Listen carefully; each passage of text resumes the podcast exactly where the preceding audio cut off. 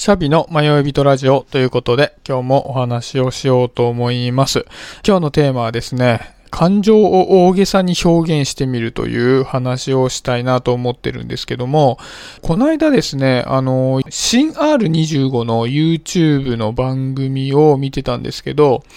そこに、あの、YouTube 講演家の鴨頭さんっているじゃないですか。が出てて、人前で話すテクニックみたいな話をしてたんですね。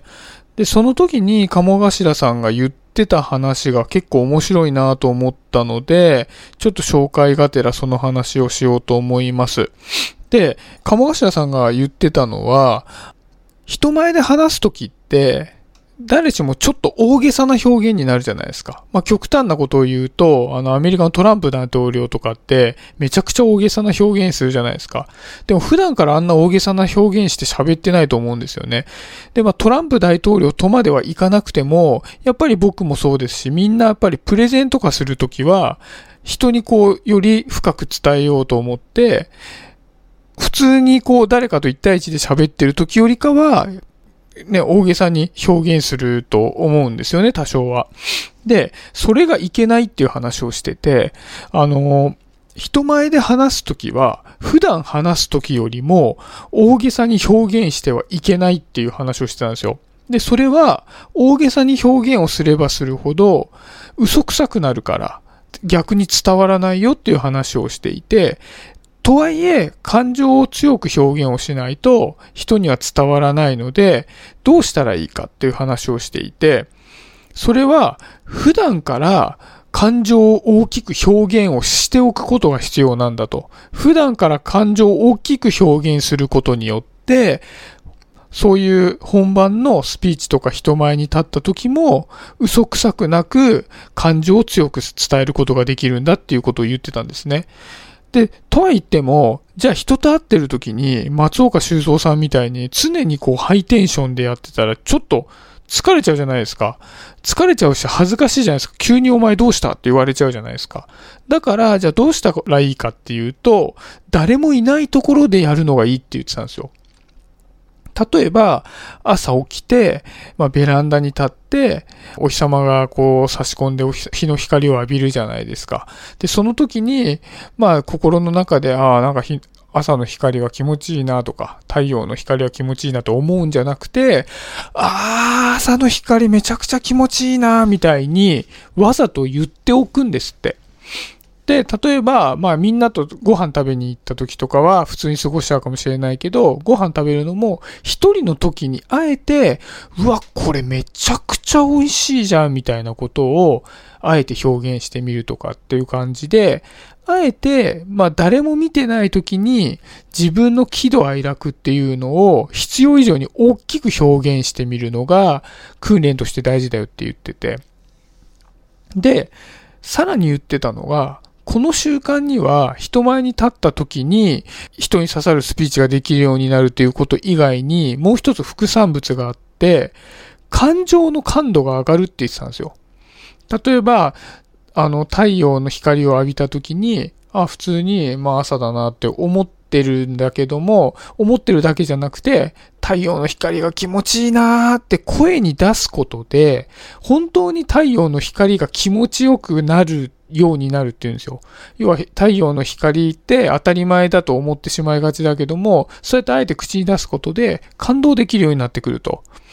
で、ご飯とかも、まあ、例えば彦丸さんの食レポみたいな感じで、いつもは、まあ、普通に黙々と何も言わずに食べてて、まあ、美味しいなって心の中で思ってる程度だったとしても、ものすごく大きく表現することで、ご飯に対して感動できる感度も、こう、上がっていくよっていうんですよね。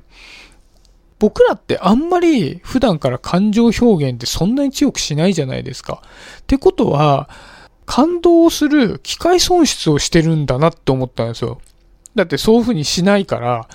普段からこう一つ一つのご飯とか太陽の光とか、そんなことに感動しないじゃないですか。でもそういう風にすることで感動できるようになるってことは、ね、そうしないことによって、すごく機会を逸してるなと思ったんですね。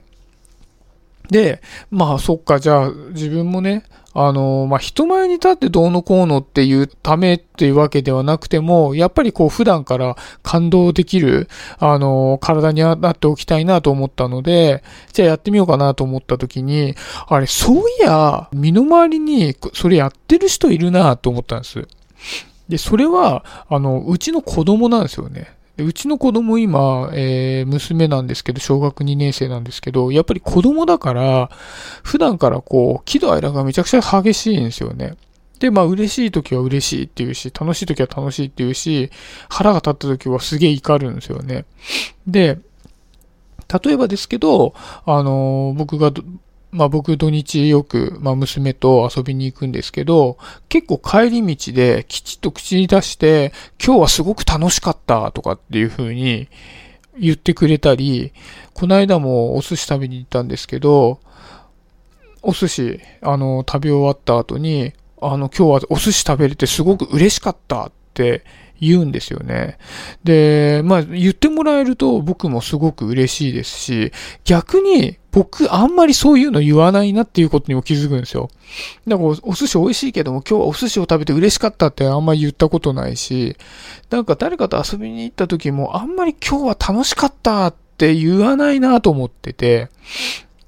やっぱりその子供の無邪気さでそういう風に言えてるのかもしれないんですけど、やっぱりその子供は感受性豊かだよねって言うんだけども、それはなんか、そうやってこう日々感じたことを全部口に出して、あの、大きく表現してるから、感受性が養われてるのかな。で、大人になればなるほど、あんまり大きな表現するのって、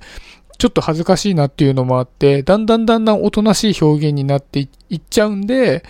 こう感受性もだんだんだんだん下がっていっちゃって、日々の感動が失われていくのかな、みたいに思ったので、ちょっとね、まあ、子供を見習って、あの、大きく表現するようにしてみようかなと思いました。やっぱりね、こう、人間関係とかにおいてもね、あのー、まあ、一つ一つの、例えば誰かにしてもらった気遣いだとかに感動できるようになれば、こちらからも何か返してあげたいなって思えるようになりますし、やっぱりこう、感情の感度が高い方が、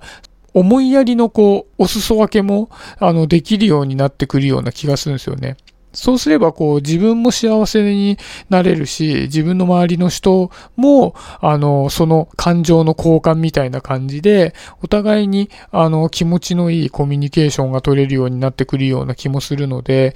あの、鴨頭さんのスピーチのテクニックの話を